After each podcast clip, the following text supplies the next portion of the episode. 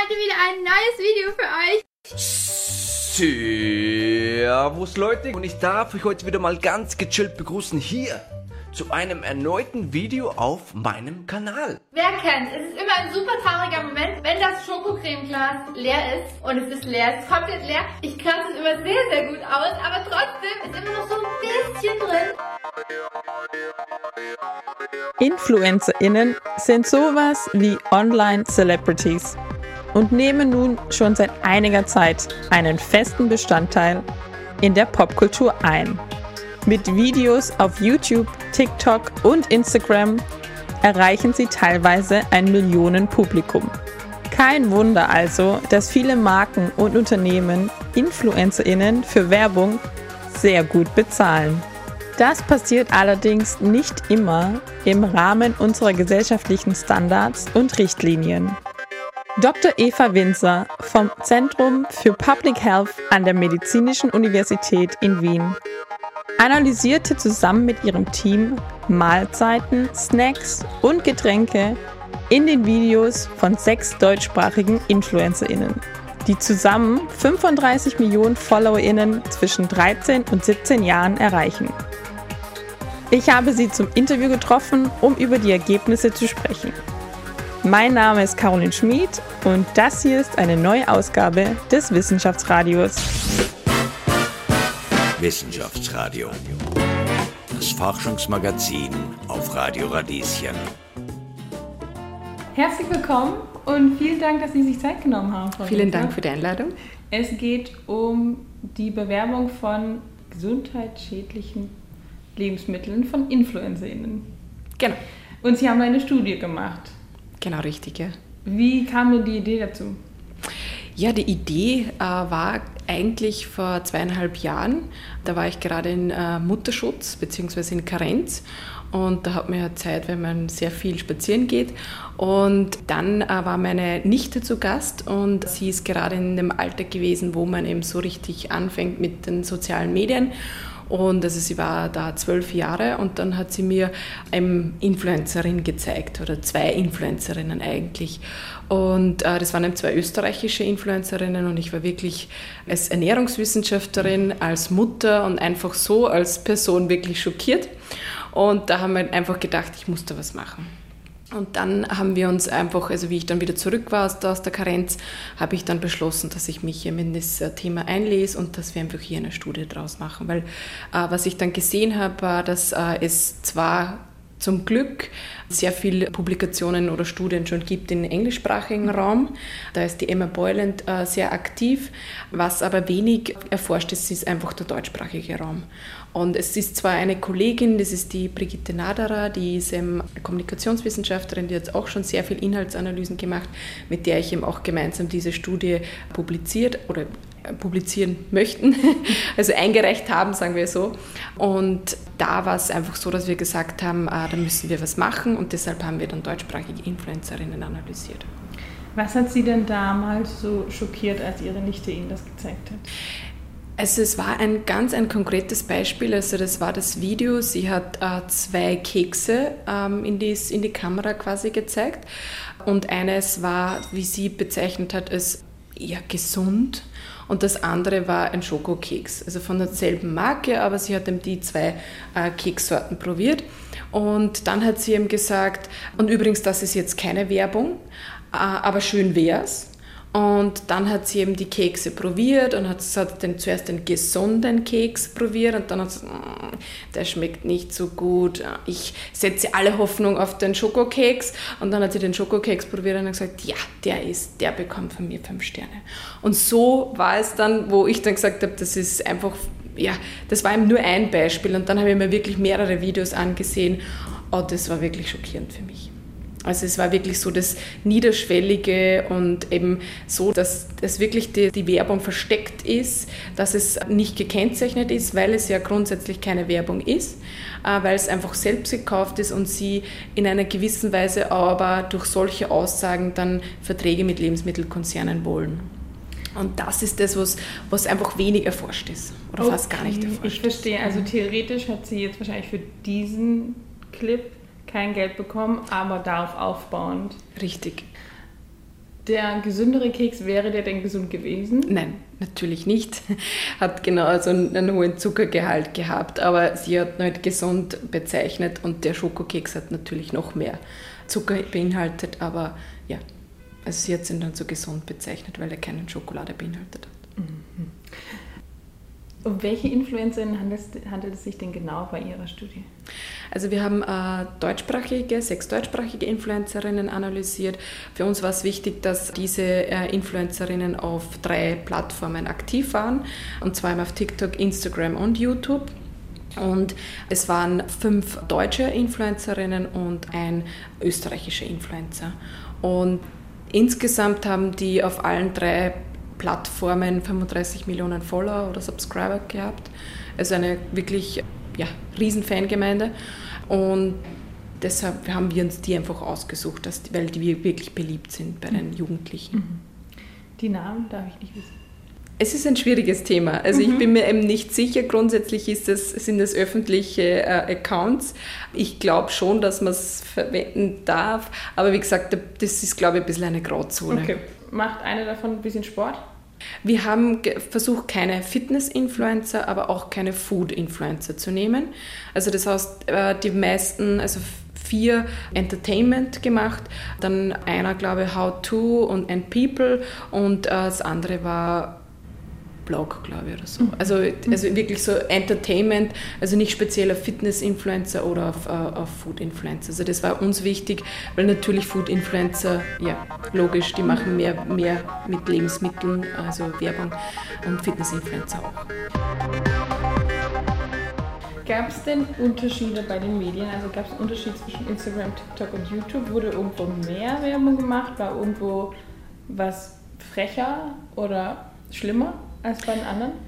Also wir haben uns das ganz genau angesehen. Es war grundsätzlich natürlich jetzt von den Werbebotschaften, also wie viele Produkte das in den Video vorgekommen ist, war auf YouTube mehr. Aber weil halt einfach auch das YouTube natürlich eine längere Dauer war, also wie zum Beispiel TikTok. Instagram ist natürlich so eine Sache, es gibt die Reels, die haben wir, oder Videos, wir haben uns speziell auf Videos fokussiert, aber grundsätzlich haben wir die Posts auch mitgenommen und das waren knappe 90 Posts, die wir analysiert haben. Und am wenigsten Werbung ist auf Instagram gewesen, meistens natürlich auf uh, YouTube und eben uh, auf TikTok, eben, das waren so 20 Prozent. Aber da hat es eben, wie gesagt, schon einen Unterschied gegeben. Also wir haben uns auch die Engagement Rate angesehen und da war es so, dass vor allem bei TikTok die am höchsten war, die Engagement Rate bei den Influencerinnen. Das ist, glaube ich, auch bekannt. Aber ja, da, wie, wie gesagt, da hat es immer einen Unterschied gegeben. Was macht das mit einem, wenn man so viele Videos hintereinander anschaut? Ich hatte zum Glück Hilfe, also ich musste mir nicht alle Videos ansehen. Also es war eine Diplomarbeit, ein Diplomant von mir, der Simon Klein, der hat äh, die meiste Arbeit gemacht in Bezug auf also die, die Videos analysiert und ich habe dann eben noch geschaut, dass das äh, auch eben ähm, reliabel ist. Aber es ist wirklich äh, einfach schockierend. Also für mich macht das wirklich ähm, auch aggressiv.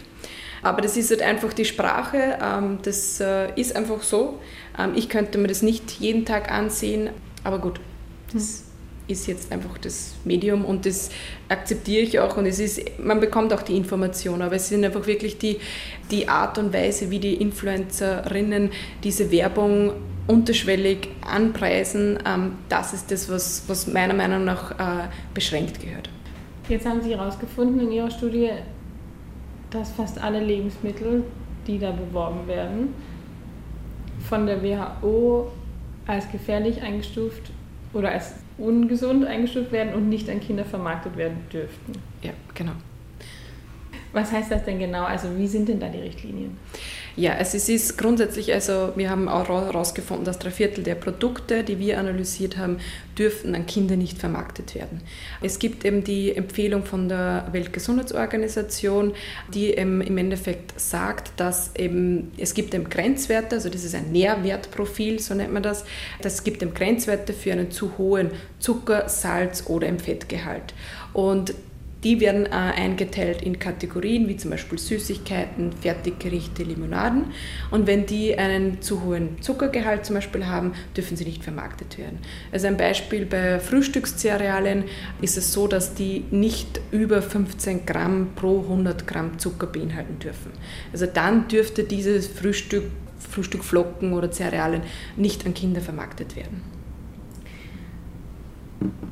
Ich weiß nicht, ob das jetzt noch in Ihr Themenbereich geht, aber was heißt denn nicht an Kinder vermarkten, dass dann irgendwie keine Kinder in der Werbung zu sehen ist, dass keine kinderspezifische Sprache verwendet wird? Weil vermarktet werden darf es ja schon. Es gibt von den Experten, also das gibt, es gibt ja schon äh, auch jetzt von der EU und von der WHO, von der UNICEF schon sehr viele Forderungen, dass es eben die Vermarktung an Kinder beschränkt werden oder verboten werden soll.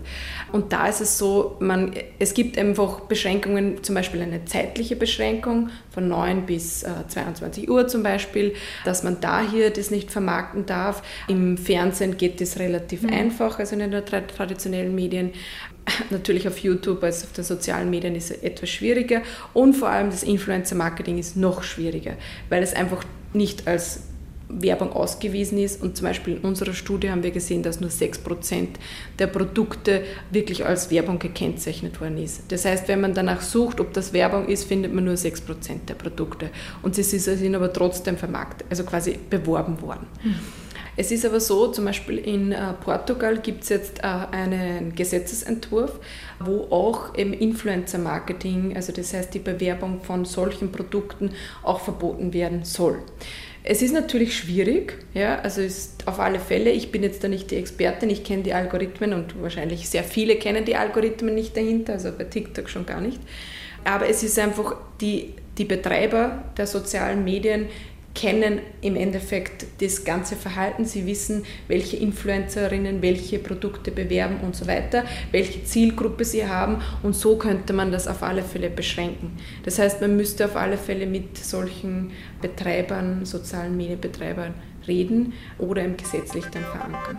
Mhm. Aber das ist vermutlich noch ein längerer Prozess. Das ist ein ich glaube, TikTok ist ein chinesischer. Ja, genau. Was ich mich gefragt habe, wenn jetzt die WHO diese Lebensmittel noch Getränke als gesundheitsschädlich für Kinder einstuft, weil zu hoher Fettgehalt, zu hoher Zuckergehalt und zu hoher Salzgehalt, das sind die drei Kategorien. Warum dürfen die überhaupt verkauft werden? Weil was für Kinder nicht gut ist, ist für uns Erwachsene wahrscheinlich auch nicht gut. Also grundsätzlich soll es ja keine Verbote geben. Mhm. Es ist, äh, und das sagen wir halt auch immer, also in, im, äh, als Ernährungswissenschaftlerin, es soll einfach keine Verbote geben, weil wenn es Verbote gibt, dann äh, will man erst recht dieses Produkt haben. Und es ist ja auch kein Problem, wenn man das ab und zu konsumiert.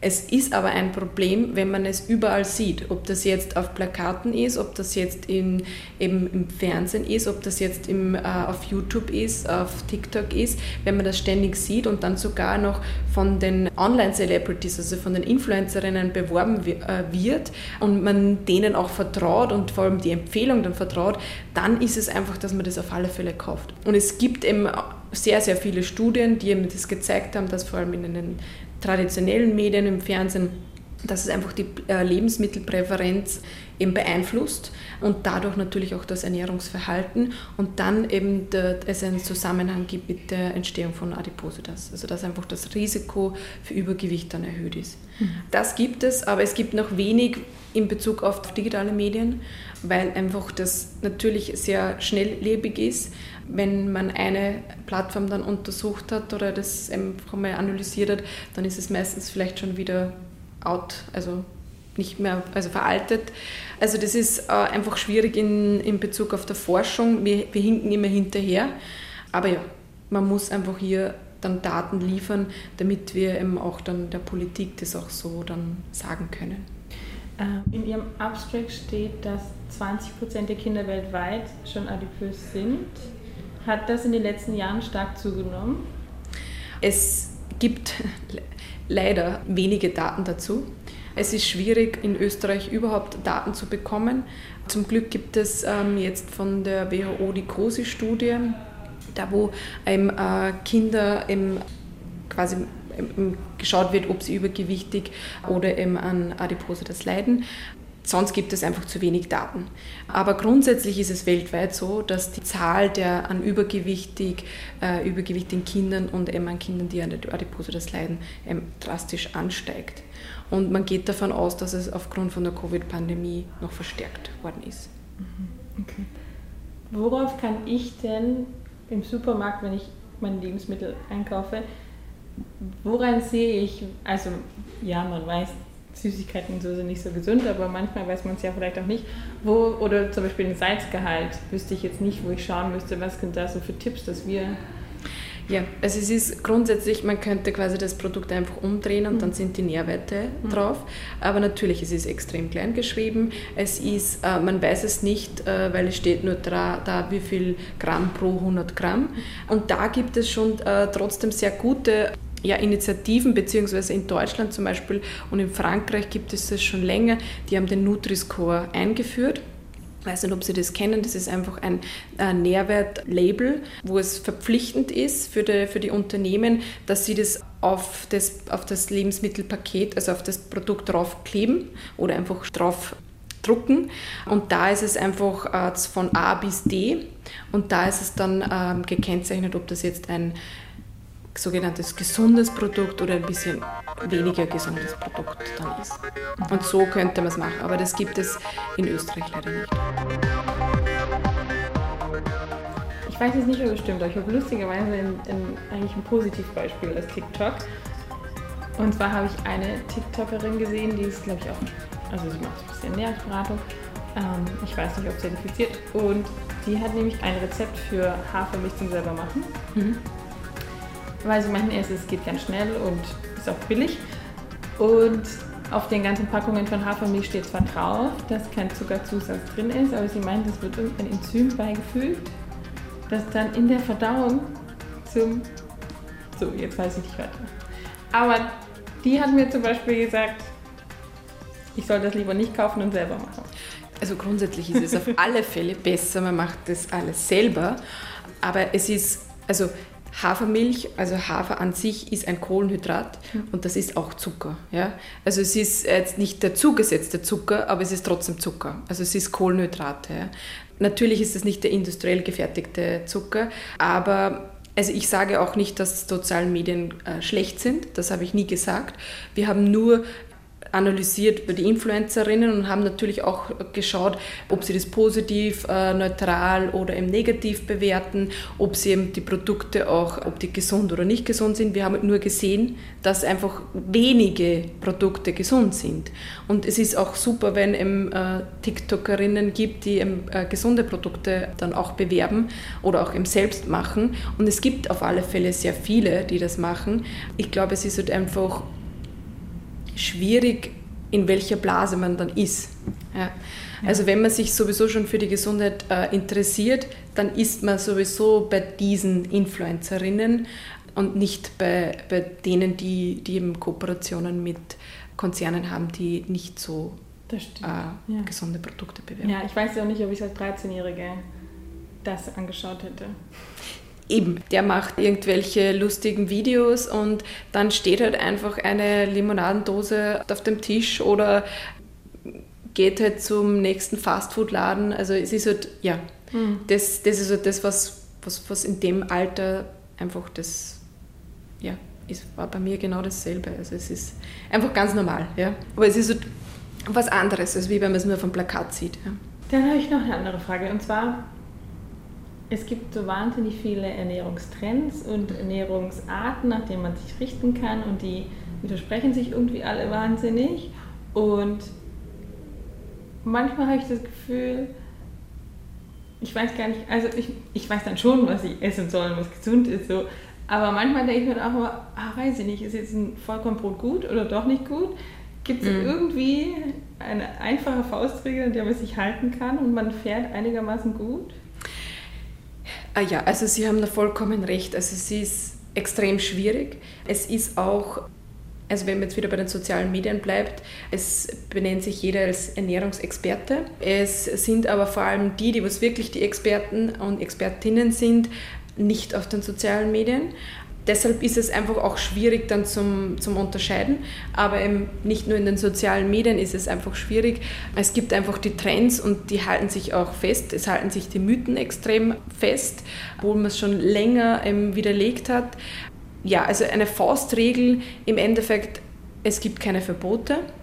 Man sollte natürlich einfach schauen, aber das Wissen ist da von der gesunden Ernährung. Das Wissen ist da. Äh, man muss einfach sich daran einfach auch halten.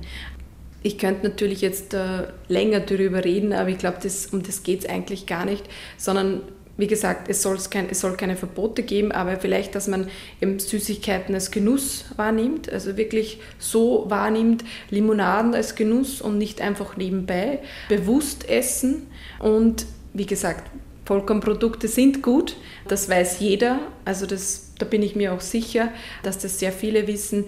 Es ist einfach das, das die Anwendung dann oft das Problem. Und wichtig ist, ausgewogen, abwechslungsreich sich zu ernähren.